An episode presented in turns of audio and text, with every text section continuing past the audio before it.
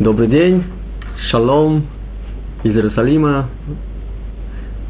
Рувен Хаскин. Продолжаем с вами серию из шести лекций на тему шесть постоянных заповедей Торы. Шеш Мицот Медиот. Наша последняя лекция была посвящена теме Ават Ашем, любви ко Всевышнему. Сегодня мы поговорим с вами о другом очень важном качестве, которое называется Ярат Ашем. Обычно переводят это как страх – страх перед Творцом. Хотя мы с вами увидим, что слово «страх» – это не совсем точный перевод. Слово «страх» в иврите действительно обычно обозначает «пахот». Слово «ира» имеет несколько более тонкое значение, мы поговорим об этом чуть подробнее. Эмоция страха, в отличие от эмоции любви, очень часто сегодня в современном мире, в том числе и психологами, воспринимается как что-то крайне негативное – Страх у нас вызывает ассоциации с чем-то, чего мы в своей жизни хотели бы избежать. На самом деле мы увидим с вами сегодня также и то, что страх часто бывает позитивен в нашей жизни, если мы правильно пользуемся им. Я приведу вам простой пример. Маленький ребенок впервые дотрагивается до горячей печки. И он не знает, что это такое. Обжигает палец. Ощущение боли, которое запечатлевается у него, в следующий раз остановит его, и возникнет чувство страха приближаться к этой печке. Хорошая это вещь или плохая? Так человек устроен, что страх часто нас ограничивает в жизни. И такие страхи, сегодня мы об этом поговорим, могут ограничивать нас и мешать нам. Но вот я привел вам такой пример. Очевидно, что страх здесь имеет очень здоровую функцию, которая помогает человеку, просто маленькому человечку, ребенку, избежать ненужной боли, избежать приближаться к горячей печке и другим предметам, которые могут быть для него опасны.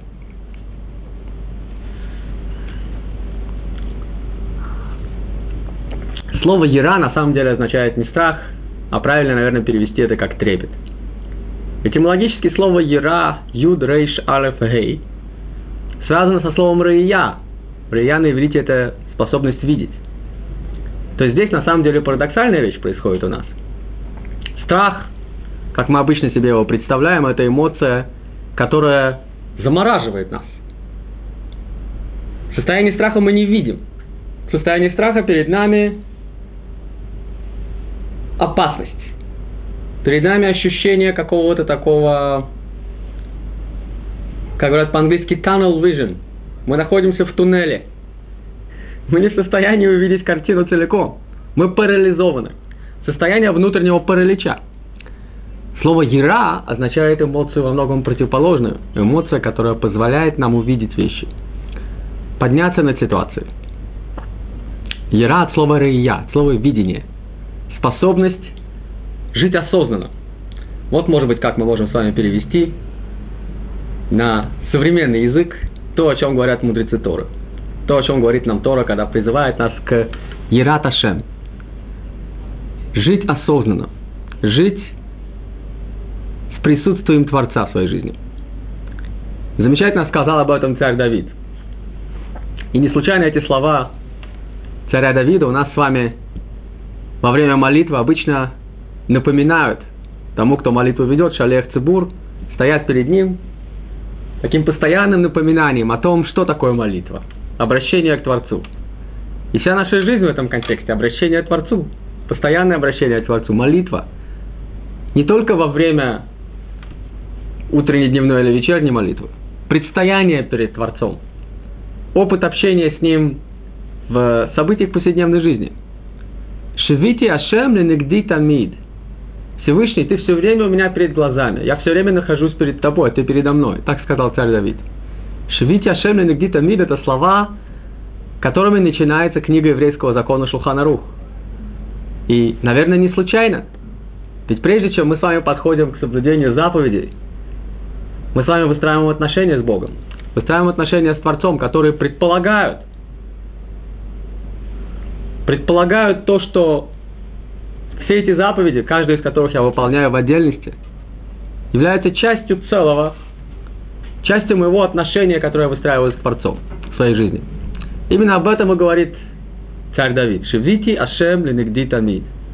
Всевышний, я в постоянном предстоянии перед тобой.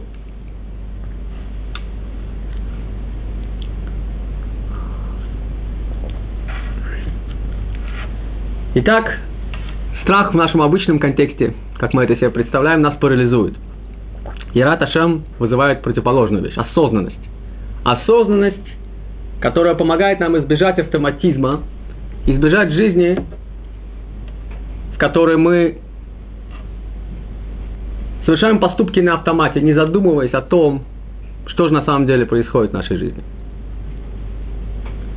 К сожалению, это происходит очень часто – Давайте вспомним, сколько раз в течение дня мы по-настоящему оказываемся в ситуации выбора, когда мы делаем что-то осознанно. Звенит будильник утром, автоматически я гашу его, в голове мысль, можно поспать еще 20 минут.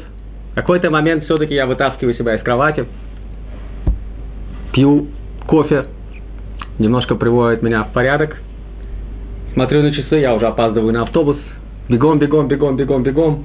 Нужно успеть на работу. На работе одни и те же стандартные процедуры, которые я исполняю в течение дня. Возвращаюсь домой. Жизнь проходит. Подчас незаметно. Мы с вами не замечаем, что очень многое из того, что мы с вами делаем, происходит практически на полном автомате. Нам даже не приходится включать голову для того, чтобы сделать какие-то вещи. Как-то, находясь в Нью-Йорке в метро, едя по привычному маршруту, мне нужно было сделать пересадку, я обратил внимание на то, что в момент, когда я это делал, я вообще абсолютно не задумывался. Там довольно сложный переход, есть много разных станций, и легко можно заблудиться. Но когда ты уже привык, голова отправляет тебя вперед на автомате, голова в этот момент занята чем-то своим. Я просто обратил внимание на это и на секунду задумался над тем, сколько раз действительно в нашей жизни в течение дня, а ведь жизнь состоит из таких дней – мы по-настоящему выбираем, мы по-настоящему осуществляем осознанный поступок. Царь Давид именно призывает нас к такой осознанности, понимания того, где мы с вами находимся. На эту тему есть такой полушутка, полусерьез рассказывают такую историю о человеке, который неожиданно оказывается в каком-то прекрасном месте, красивом, замечательном месте, где сад, благоухающие цветы, какие-то тропические деревья, диковинные птицы поют, красота, великолепие, какие-то бабочки летают. И в этот момент кто-то резко ударяет его в грудь два раза. Неожиданно он понимает, что он стоит во время молитвы Шманайса и произносит, произносит благословение Авину Хатану, мы виноваты, Всевышний, мы перед тобой виноваты, просим у тебя прощения.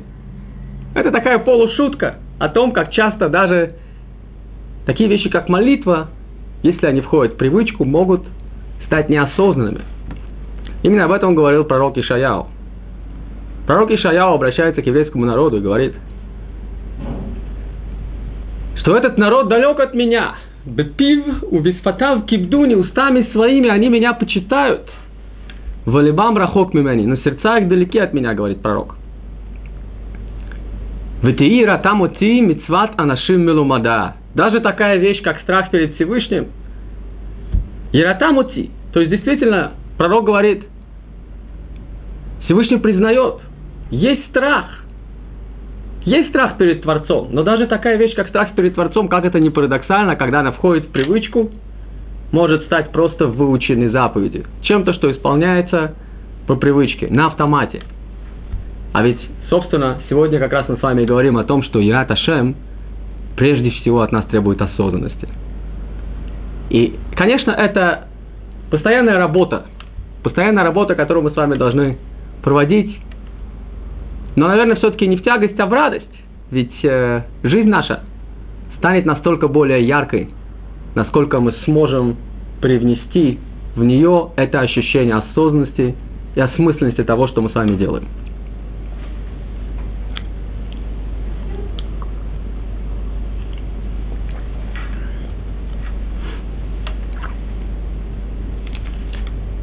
Очень часто мы с вами оказываемся перед выбором, даже в ситуациях, когда, казалось бы,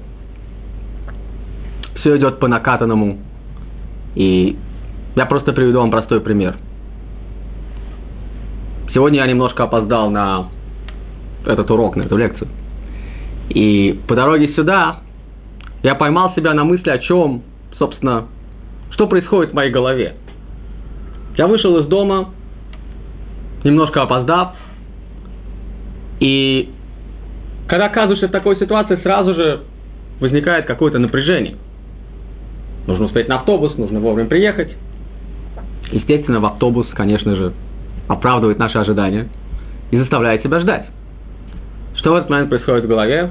Напряженные мысли. Ну, давай уже, давай быстрее. Ну, время, время. Где ты? Где? Где автобус? Где? Автобус подходит. Обязательно находится какой-нибудь пассажир, который будет беседовать с водителем. Конечно. Как же, как же иначе? Так получилось, что ни он, ни водитель никуда особо не торопится. Какой-то приятель. Автобус не едет. Проходит еще какое-то время. Наконец автобус тронулся. Нужно поменять автобус в центре города. Опять ожидание. И в голове опять эти самые мысли о том, что ну уже быстрее, уже быстрее. Помочь ситуации я ничем не могу. От меня же не зависит расписание автобусов автобус немножко задержался, пробки и так далее. То есть, на первый взгляд, уже после того, как я вышел из дома чуть позже, обстоятельства моей жизни, которые я абсолютно не контролирую. Где же здесь мой выбор? Выбор, наверное, в том, как я реагирую на ситуацию. Не имея возможности изменить ее, тем не менее, я могу изменить свою реакцию и свое отношение к ней – Вот это настроение, ощущение того, что все идет не так, как нужно, даже когда у меня нет способности действительно что-либо сделать с обстоятельствами моей жизни, у меня есть возможность поменять отношение к ситуации. Принять то, что есть. Спокойно прореагировать. Может быть, занять это время чем-то полезным еще раз посмотреть недельную главу Торы. Может быть, послушать музыку и успокоиться. Обратить внимание на то, что происходит вокруг. Нервы, которые часто наполняют нас и не дают нам возможности по-настоящему получить удовольствие от всего того, что, в общем-то, вокруг нас происходит. От того прекрасного мира, в который Творец нас поместил. Это наш с вами выбор – это не обстоятельства, а это выбор, который мы делаем каждую секунду.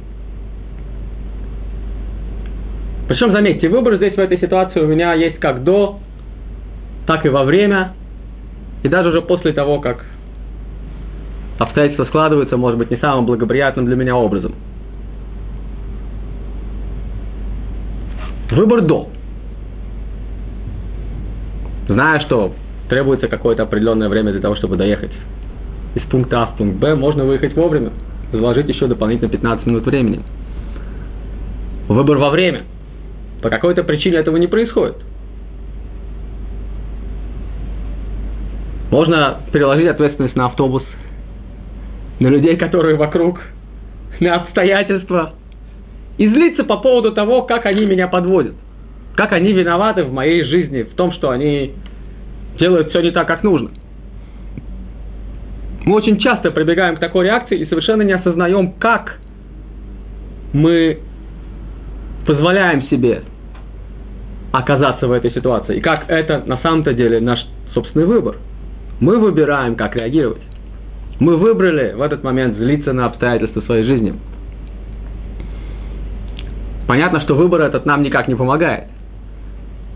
Чисто практически это никак не ускорит приближение автобуса. А сегодня многие мистики и эзотерики говорят о том, что известно нам из еврейских книг, наши мысли во многом формируют реальность. Мысли о том, как все плохо, формируют реальность того, что действительно в моей жизни будут появляться разные события, которые будут подтверждать мне мои мысленные прогнозы. Мысли о том, что я живу в мире, который дал мне все, что мне необходимо. Мир, в котором я живу, не враждебная среда, которой обитают демоны, каждый из которых пытается что-то урвать себе. А мир – это замечательное место, где я в состоянии себя реализовать. Подобного рода мысли действительно смогут, во-первых, открыть мне глаза на все то замечательное, что окружает меня в моей жизни. И во-вторых, реальность будет подтверждать те мысленные прогнозы, те запросы, которые я обращаю к ним.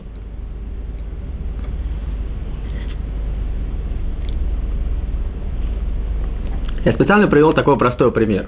Ведь наша жизнь состоит из таких банальных, простых ситуаций, где на первый взгляд очень часто мы не имеем, как нам очень часто кажется, не имеем пространства для выбора, для реального выбора.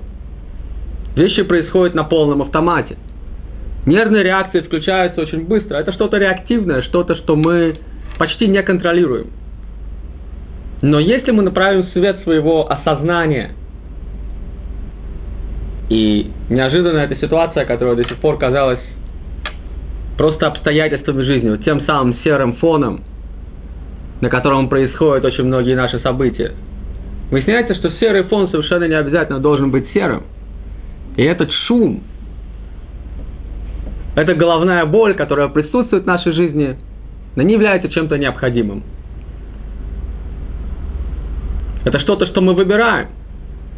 Проблема в том, что мы выбираем неосознанно. Если мы обращаем внимание на это, привносим свет осознанности в эту ситуацию, неожиданно выясняется, что все могло быть совсем по-другому. Придя на лекцию в хорошем настроении, изменив вот эту негативную энергетику собственного постоянного нервничания, я в состоянии дать вам больше. Аналогий подобной ситуации можно привести много. Я думаю, это будет неплохим упражнением, если мы с вами после этой лекции, каждый из нас постарается, может быть, в конце дня, вспомнить те ситуации, где он не проявил достаточной осознанности и, по сути, позволил обстоятельствам своей жизни контролировать. Контролировать то, что он делает. Это наш с вами выбор. Наш с вами выбор то, как мы реагируем даже в тех ситуациях, которые уже сложились. Даже в самых неприятных для нас ситуациях. При ситуациях, которые мы на первый взгляд никаким образом не выбирали. Хотя случай, который я вам привел, это случай, где выбор осуществляется, как мы видим, дважды. Выйдя на 15 минут раньше, можно было избежать любой проблемы. Это тоже выбор. Но очень часто мы стараемся сделать себе такую небольшую поблажку, сказать, что ну, уж так сложилось, я же не хочу все время чувствовать, что я виноват. Чувство вины, оно такое тяжелое, неприятное. Зачем мне быть виноватым? Пусть лучше виноват будет водитель автобуса, который опоздал. Или пассажир, или кто-то еще. А на самом деле выбор не в том, что виноватым был я или он. А выбор в том, что я просто принимаю ответственность за то, что я сделал. И дальше оказываюсь в этой ситуации открытым к тому, что ситуация преподносит мне. И вместо того, чтобы зацикливаться на каких-то реактивных, негативных проявлениях и, по сути, создавать себе этот свой серый фон, обращаю внимание на другие вещи – сознательно не пускаю это в свою жизнь, потому что я не хочу этого серого фона, я не хочу этой негативной энергетики. Если подойти к этому немножко больше с позиции Торы, на самом деле мы таким образом включаем свою связь с Творцом. Айн Това, видеть положительные вещи в жизни, концентрироваться и фокусировать свое внимание на хороших вещах – не обращать внимания на негативное. Уметь видеть проявление света, даже там, где на первый взгляд темно.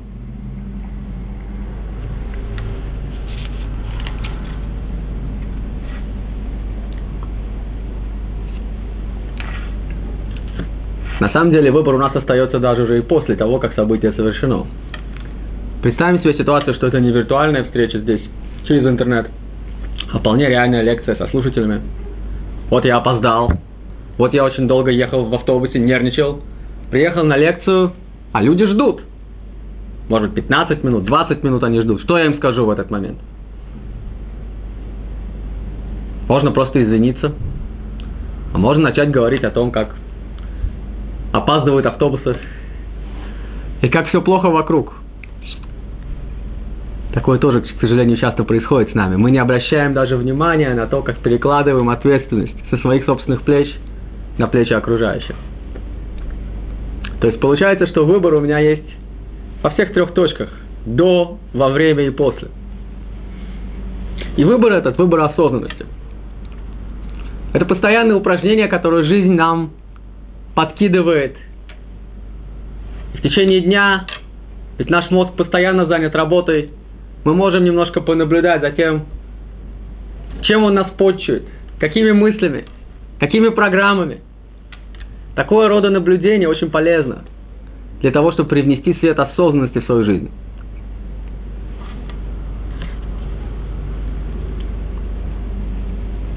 В этой связи, конечно, можно вспомнить, как Нео в фильме «Матрица» предлагают две таблетки. Одна таблетка – это гипноз. Гипноз жизни в мире, в котором нету никакой осознанности, где все происходит на автомате, где всем управляет машина. Вторая таблетка открывает перед глазами картину реалий мира. Ну, в случае с фильмом «Матрица» реалия оказывается очень неприглядной. Мы с вами, как люди, которые знают немножко больше, чем фильм «Матрица», знаем о том, что мир по-настоящему пронизан любовью и светом Творца. И подлинная реалия этого мира – это и есть любовь и свет Творца, который скрывает от нас всевозможные программы, которыми мы, как этим серым фоном, постоянно пользуемся – Умение разглядеть этот свет. Умение по-настоящему открыть глаза, принять нужную таблетку. Не таблетку, которая нас гипнотизирует, которую мы очень часто принимаем, не задумываясь, следуя нашим уже наработанным программам, реакциям, которые очень часто происходят на автомате. Или привнести свет собственного присутствия – собственного осознания того, что со мной происходит в этот момент. Иногда только этого осознания оказывается достаточно, чтобы остановить вот эту работу словомешалки, работу этого механизма, который мы включаем даже не задумываясь, как это с нас происходит. Мысли, которые идут по кругу. Очень часто если прислушаться к этому голосу,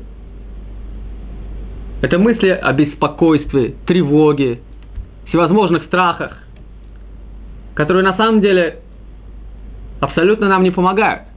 Ведь если мне требуется решить какую-то конкретную проблему,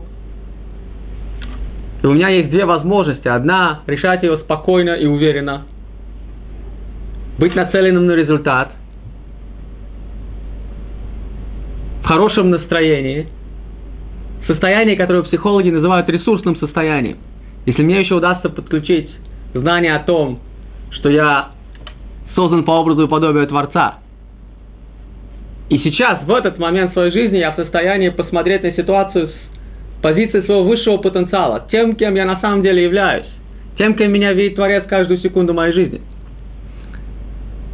Это первая возможность. Position number one – сожалению, очень часто мы неосознанно выбираем position number two. Второе состояние, когда я пытаюсь решить проблему, а мысли идут по кругу. Тревоги, волнения. А что будет, а как сделать? А что будет, а как сделать? А что будет, а как сделать?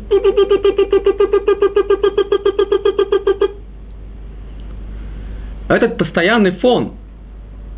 С чем это можно сравнить? работает компьютер, а там внутри вирусная программа. Компьютер работает 10 раз медленнее. Вирусная программа занимает огромное количество ресурсов и тормозит работу. Мы все с вами в обычном нашем состоянии, к сожалению, очень часто работаем с этой вирусной программой. Необходимо включать антивирус. Что что за антивирус, который может нам помочь?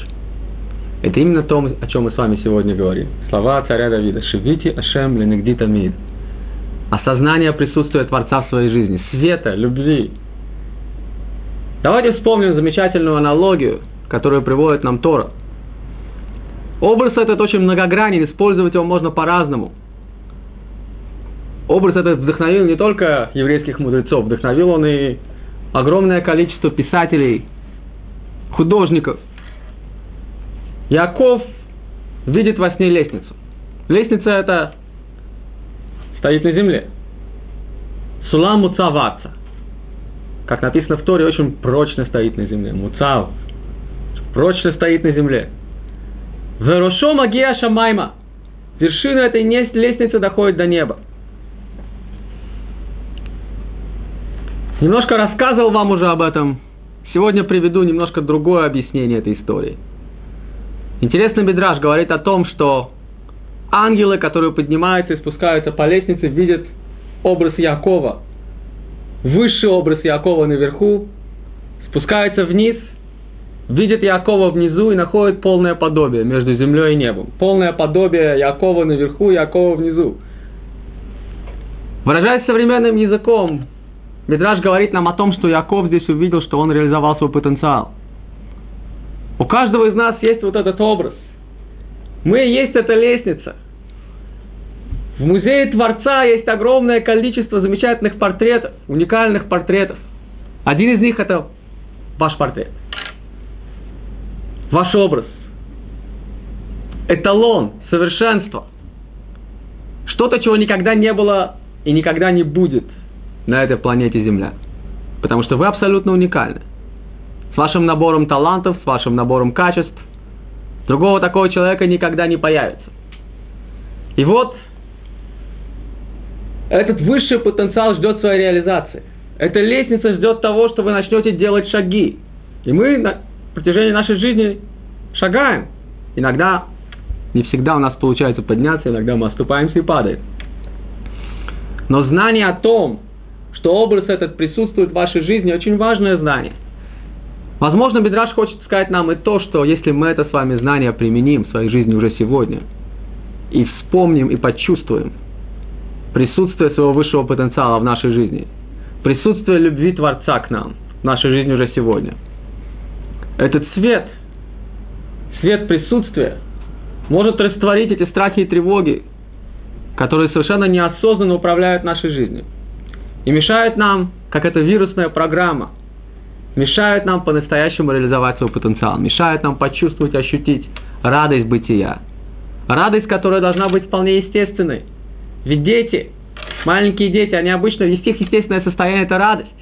Человек приходит в этот мир, окруженный огромным количеством благословений, которые Творец спускает нам сюда. Почему-то с возрастом уходит эта радость, уходит эта непосредственность ощущения красоты и любви, которая есть в мире.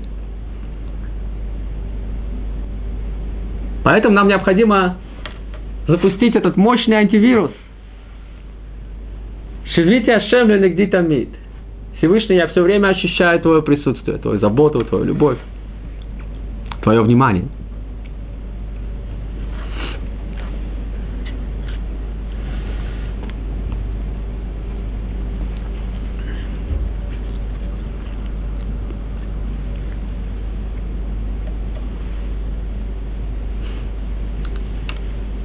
Страх, как эмоция в нашей жизни, может играть очень разную роль.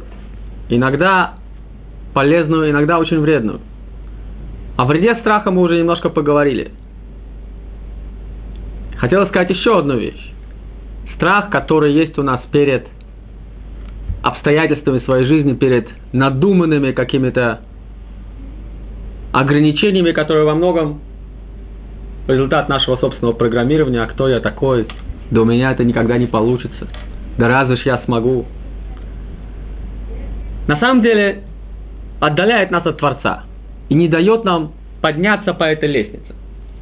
Вот эти самые ограничивающие убеждения, очень часто достаточно просто обратить на них внимание, что они в моей жизни присутствуют. Где они? Где они в моей жизни? Насколько они мешают мне? Где этот Египет, из которого я должен выйти? Задавая себе эти вопросы, мы направляем свет осознанности в свою жизнь. И слепые пятна, на которые до сих пор мы не обращали внимания, под лучами этого света неожиданно, очень часто, достаточно только этой осознанности, чтобы мы уже что-то в своей жизни изменили. Выясняется, что все эти страхи во многом иллюзорны, во многом ничем не обоснованы. Я приведу вам простой пример из своей жизни. У меня был колоссальный страх перед выступлениями. Но, с другой стороны, была, наверное, мотивация, было желание читать лекции, что-то сделать. Я помню первый раз, когда я читал лекцию, я должен был практически физически себя заставить открыть рот и что-то сказать. Что происходит, когда человек делает этот первый шаг? Первый шаг всегда сделать трудно, но в какой-то момент, когда ты его уже сделал, выясняется, что ничего такого страшного нет. Люди вокруг совершенно не пытаются тебя оскорбить или унизить. Наоборот, они благожелательно слушают тебя. Если тебе есть что сказать, почти наверняка аудитория воспримет это с интересом. Огромное количество вещей, картины, которые страх нарисовал, рассеиваются. Рассеиваются как туман, стоит нам только попробовать и сделать шаг. Я приводил уже пример на прошлой лекции с Нахшоном Бен Аминадавом, который входит в воды моря. Пример это для каждого из нас. Чтобы море страхов разошлось перед нами, необходимо иногда только сделать первый шаг. И неожиданно мы увидим с вами, что море-то во многом результат наших с вами фантазий, навеянных страхом. Итак, в работе со своими ограничивающими убеждениями, выходя из Египта, страх нам не помощник, скорее наоборот. Мы можем задать себе вопрос, такое небольшое практическое упражнение. Где те вещи в моей жизни, которые я не делаю, хотя знаю, что они, их я должен сделать? Это вещи, которые правильны. Вещи, которые полезны для меня. Вещи, которые хороши для меня. И я это знаю. И я говорю себе, вот хорошо было бы. Было бы хорошо. Но. Но что но? Ну, это уже поздно. Разве ж я могу Хорошо было бы заняться самообразованием, учить Тору. Ну, я уже старый, уже поздно. Уже времени нету, работа тяжелая. Хорошо было бы заняться своим здоровьем, купить абонемент в джим, пойти, может быть, заниматься. Да времени опять нет. Дела. Обстоятельства жизни. Мы всегда находим себе оправдание. Меняться тяжело. Возьмите лист бумаги и запишите себе для себя. Упражнение это не займет у вас много времени. Где те области моей жизни, те слепые пятна, где я не расту?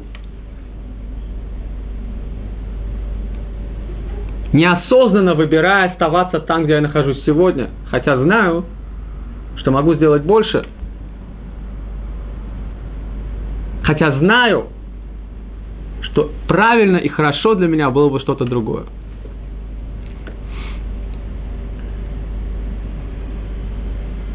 Здесь страх перед переменами, перед желанием изменить что-то в своей жизни играет, как мы сказали, роль ступора. Но очень часто достаточно просто сделать первый шаг. И неожиданно мы с вами увидим, что у страха глаза велики. Все те вещи, которые казались трудными, постепенно, шаг за шагом, становятся не столь трудными. Мудрецы сказали по этому поводу несколько очень интересных вещей. Одно высказывание мудрецов было «Макомше эн иш иштадель В месте, где нет людей, с большой буквы, ты должен постараться быть человеком. Что имеется в виду? Каждый из нас берет ответственность только за свою собственную жизнь. Мы не можем отвечать за жизнь людей вокруг нас. Но это именно то, что требуется от нас, не больше и не меньше – Если мы выбираем своей собственной жизни для себя. Взять ответственность за то, что мы делаем, жить осознанно, расти, изменяться, этот выбор в нашей жизни становится решающим. Мы сможем по-настоящему вырасти и подняться по этой замечательной лестнице, которая соединяет землю и небо. Второе высказывание мудрецов не менее важное. Бедерех шадам руцелелех мулихимото. Путем, который человек выбирает следовать, этим путем его ведут. Ну и на первый взгляд здесь не очень понятно. Две вещи противоположны. С одной стороны, человек вроде как сам выбирает идти. Он хочет идти, роцель элех. А с другой его ведут.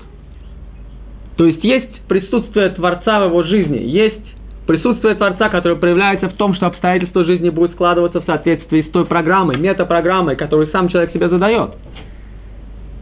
Так что ж получается, я сам веду или меня ведут? Здесь есть и первое, и второе. Сделав выбор, Нахшон бен Амадаб делает первый шаг. За ним второй, третий, четвертый. И в какой-то момент происходит чудо. Воды расходятся. Нахшон сделал этот выбор. Здесь было его желание. Мы с вами, осуществляя выбор, делаем шаг. Всевышний помогает нам. Причем, и это довольно страшно, помогает нам он как в ту, так и в другую сторону. А Бали Тагер Мисаимото, тот, кто пришел очиститься, пришел исправить что-то негативное в своей жизни, ему помогают. Он испытывает помощь в том, что обстоятельства жизни его будут складываться благоприятным образом. Сделав одну заповедь, легче будет сделать ее в следующий раз. Мы нарабатываем полезные и хорошие привычки – Выучив одну страницу Талмуда, легче будет выучить вторую, третью, четвертую. Сделав один раз заповедь благотворительности и пом- э, помогая кому-то, во второй и в третий раз это будет сделать легче. Хорошие привычки помогают нам. Обстоятельства жизни будут складываться так, что это будет благоприятствовать нашему выбору. Противоположную сторону. Абали Таме, тот, кто пришел себя осквернить тот, кто пришел оказаться просто во власти своих инстинктов, такой человек тоже получает доступ. Всевышний, конечно, не помогает ему. Здесь мудрецы говорят подхин, просто открывают ему дверь. Если очень долго стучаться в дверь, в какой-то момент дверь откроют. И дальше человек в своей жизни будет видеть обстоятельства, которые подтверждают его метапрограмму то тот выбор, который он осуществил. Ну и, конечно, здесь все не так черно-бело, мы с вами прекрасно понимаем, что жизнь устроена так, что почти из любой точки мы в состоянии сделать с вами правильный выбор, где бы мы ни находились. То есть не то, что человек один раз оступился, и теперь все, вот уже по накатанной дорожке пошел вниз, вниз, вниз, вниз. Означает это лишь то, что оступившись один раз и сделав что-то неправильно, не осознавая этого своего выбора, тем не менее этот выбор осуществив, человек, человеку будет легче сделать это во второй и в третий раз. И эта неосознанность может привести его к тому, что он окажется настолько в плену своей собственной рационализации. Мозг оказывается, окажется настолько изнасилованным его собственными инстинктами, который направит его на неверный путь.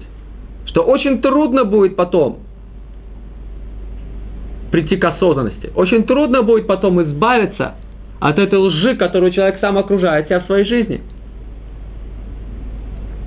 А эта ложь, наверное, страшнее всего остального, ведь человек лишается возможности и способности увидеть, чем же он по-настоящему живет и где он оказался.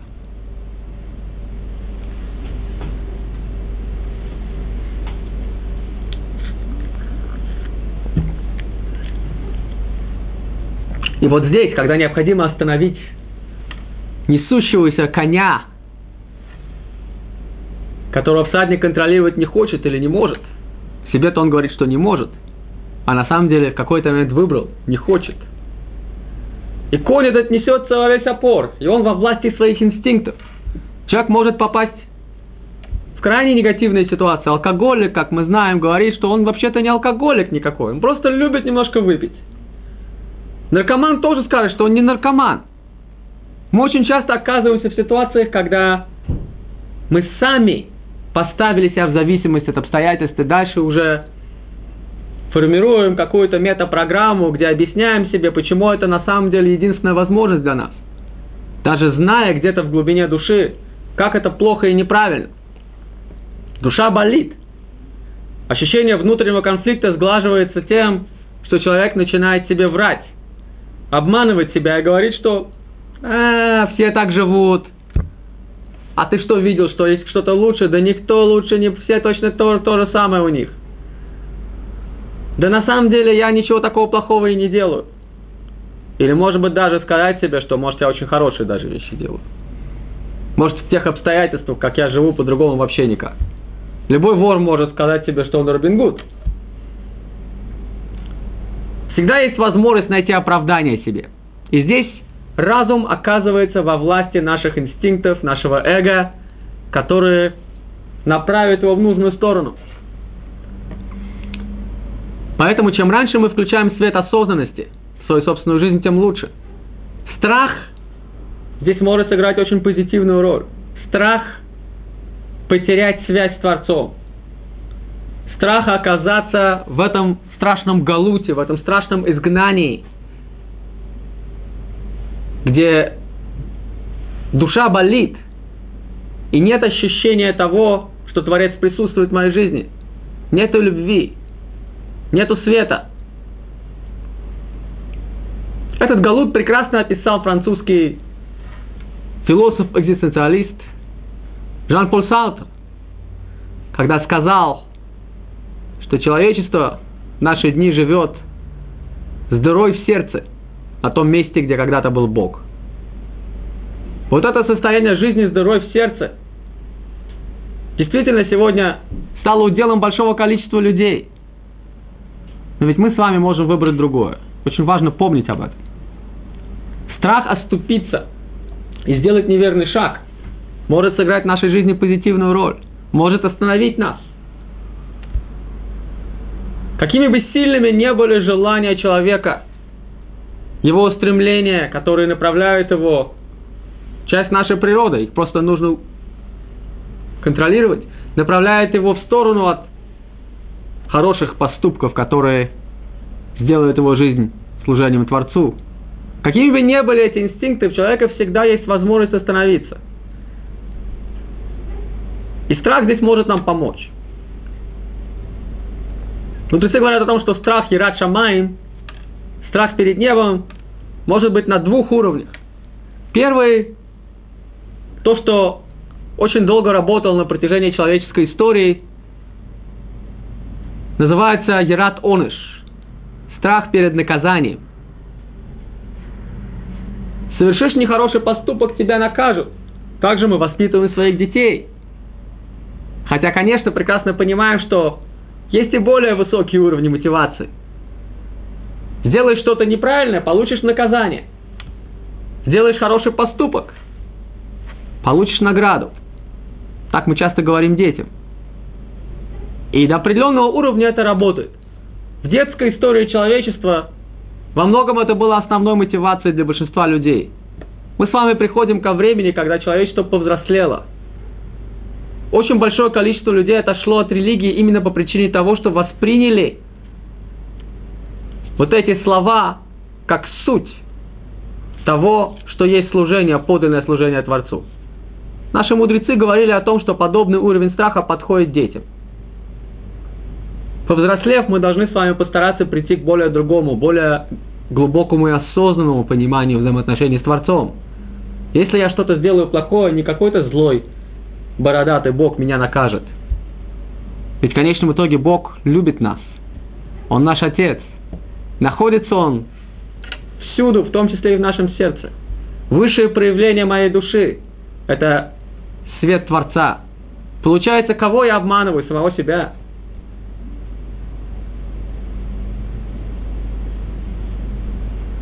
Совершая что-то, что негативно скажется на моем духовном потенциале, я отрезаю себя от связи с Творцом. Душа испытывает боль и страдания. Кого же я обманул?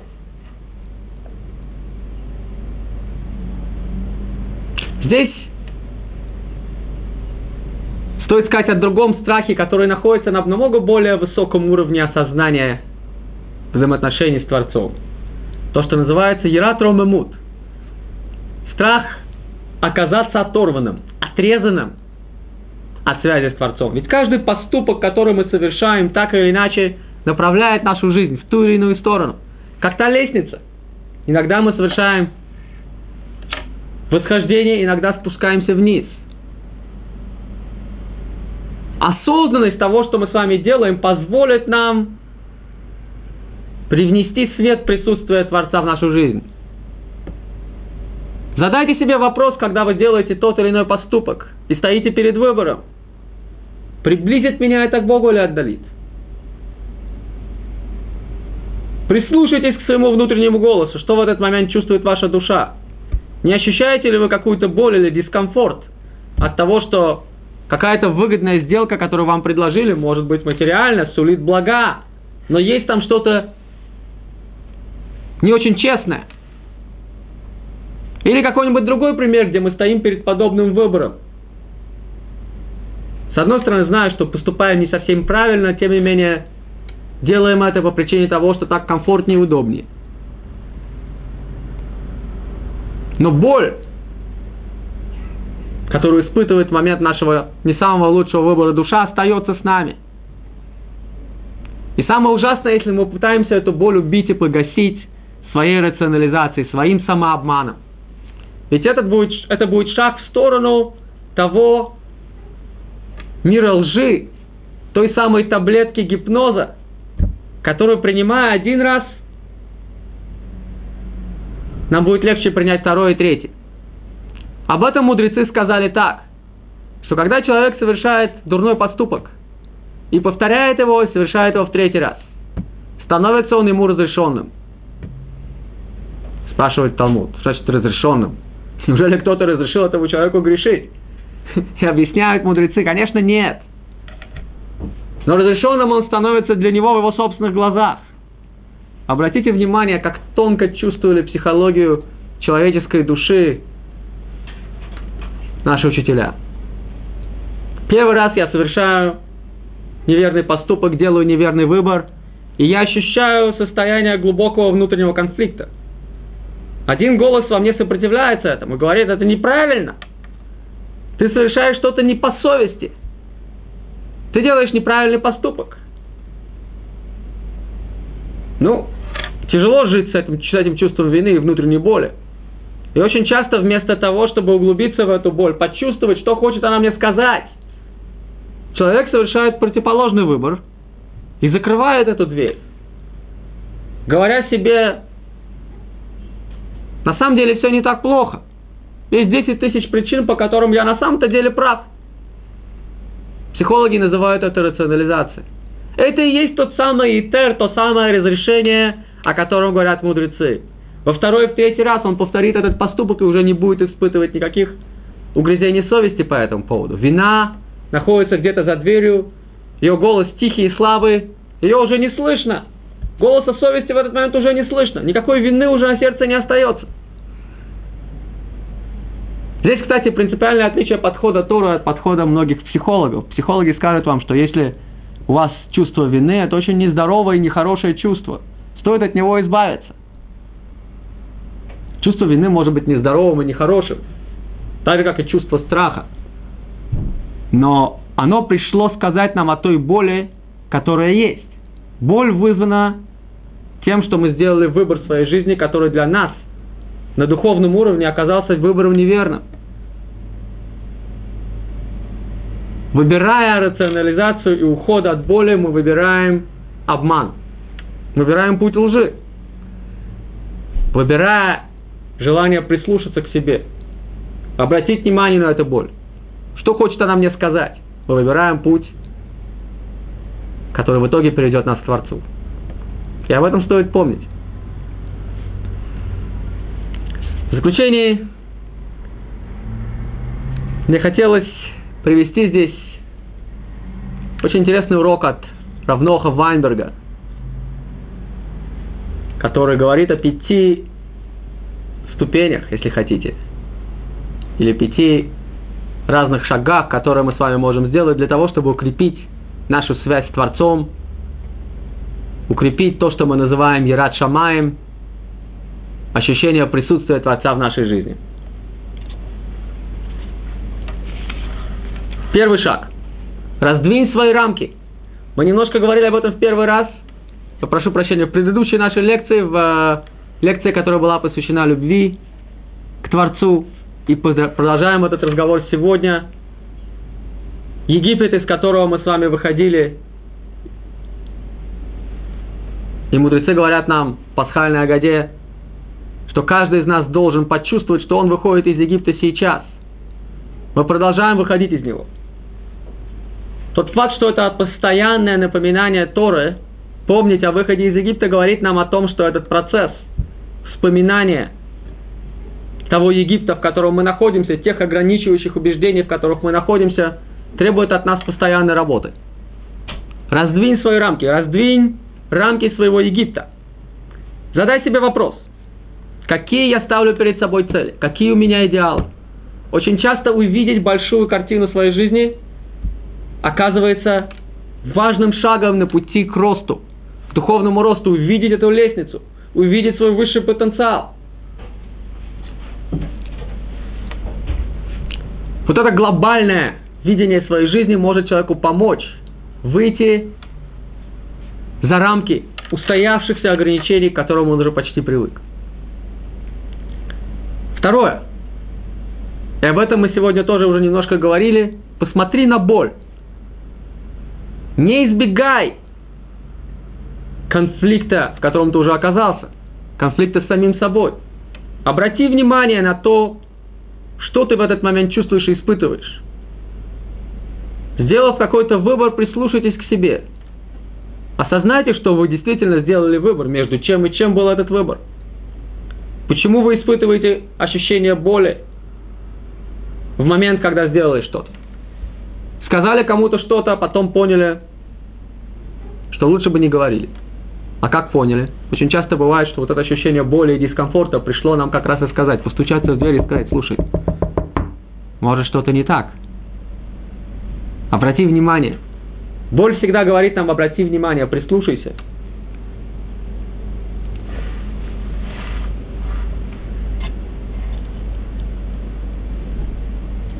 Ну и говоря о боли на физическом уровне, стоит вспомнить слова Рамбама, который говорит нам о том, что 99% наших болезней, авторами их мы являемся сами. Человек страдает от ожирения, потому что не следит за своей диетой. Одна из причин. Могут быть, конечно, и другие. Психосоматические заболевания, наши нервы, мы сегодня об этом говорили. Наши нервы могут привести к тому, что постоянно нервничая, постоянно нагнетая негатив в своей жизни, мы, не дай Бог, сокращаем собственную жизнь, приводим себя к разным неприятным заболеваниям. Депрессии, язвы или, не дай Бог, рак. И разные другие очень нехорошие болячки. Мы же можем выбрать другое. Но для этого нам необходимо осознавать, где мы выбираем. Помнить, что есть выбор. Пустить свет осознанности в свою жизнь, увидеть, что я выбираю. В том числе и то, что я нервничаю, это тоже мой выбор. Можно выбрать другое.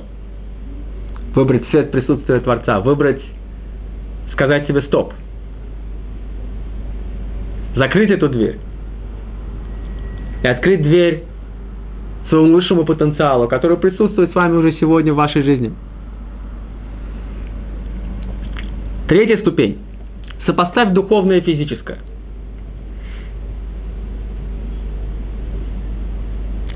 В мире физическом я могу наполнить стакан доверху, выпить его. В какой-то момент наступает насыщение. Может быть, мне нужен будет еще один стакан чая, но больше двух-трех стаканов, думаю, что мне не потребуется. Насыщение наступает тогда, когда физическое удовлетворено. В духовном происходит противоположное. Духовное безгранично, у него нет рамок физического.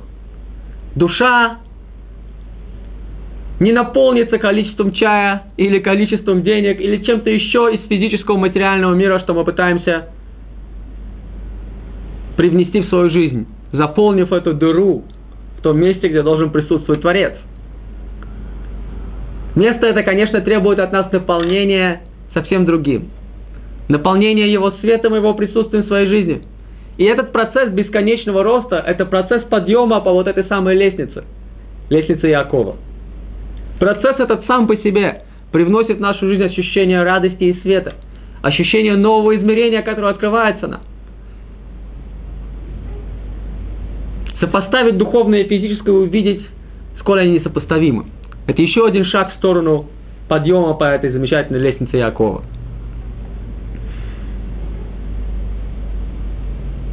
Здесь мы упоминали уже об этом, я хочу еще раз подчеркнуть. Очень важный вопрос, который нам стоит себе задать.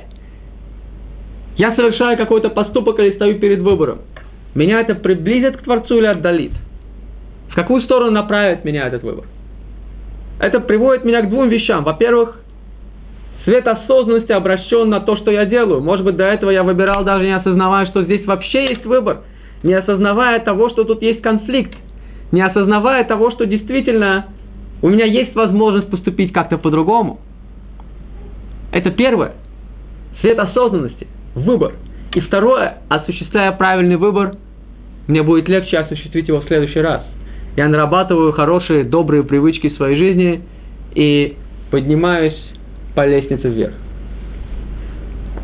Четвертое. Цена одного поступка. Очень часто мощное оружие нашего с вами Ецарара, который вместе с нами мудреет не по годам, он говорит нам, вот мы начали подниматься, он говорит нам, ну, посмотри, какой ты праведник, как ты это, а? Молодец, молодец, посмотри, внизу, видишь, вот они все такие нехорошие, а ты уже так это, а? Уже можешь порадоваться за себя, можешь сказать, посмотри, вот уже многое сделал. Какая разница, еще один раз ты там сегодня что-то хочешь поучить или кому-то там что-то дать. Ты уже сделал немало, посмотри. Можешь немножко расслабиться, отдохнуть. Или в ситуации, когда мы еще не вполне осознаем вообще необходимость подъема по лестнице. Она может прийти к нам и сказать простую вещь. Вот они там все праведники, наверху сидят, у них белые длинные бороды. Они совершают много хороших поступков. А ты простой человек. Ты же никогда туда не поднимешься. Ну что ты в своей жизни можешь успеть? Ну сделал одну какую-то вещь, другую. Ну так это ж ничего, это же копейки. Это же разменные монеты. Никакого смысла в этом нет. И никакого содержания. Так что напрягаться? И на самом деле нам очень важно помнить и понимать, что, во-первых, мир не черно-белый. Все мы с вами идем по этой лестнице. Кто-то поднялся чуть выше, кто-то чуть ниже. Но очень важно понимать цену каждого шага, который мы делаем. Каждый шаг, который мы совершаем, приближает нас к Творцу, он имеет безграничную, безграничную ценность. Ценность, которую невозможно измерить количеством денег или титулов, или какими-то другими материальными вещами, которые этот мир может нам дать. Ведь цена одной заповеди – это весь этот мир. Цена одного хорошего поступка, который мы с вами совершаем, безмерна и беспредельна. Нам стоит помнить это и ценить. И, наконец, пятое и последнее. Исполнить волю Творца. Это звучит просто и сложно – Сделай его желания как свои собственные, чтобы твои желания он сделал своими собственными. Это работает как система переливающихся сосудов, если хотите. Моя воля становится волей Творца. И тогда в моей жизни я ощущаю его присутствие безгранично. И все то, что казалось невозможным, неожиданно, становится легким. Вырастают крылья – Хочется пожелать всем нам, чтобы мы действительно ощутили по-настоящему присутствие Творца в своей жизни, и что все те испытания и сложности, которые жизнь, безусловно, нам преподносит, стали для нас источником роста, подъема и дали нам силы продолжать служить Творцу. Шалом и всего вам самого лучшего.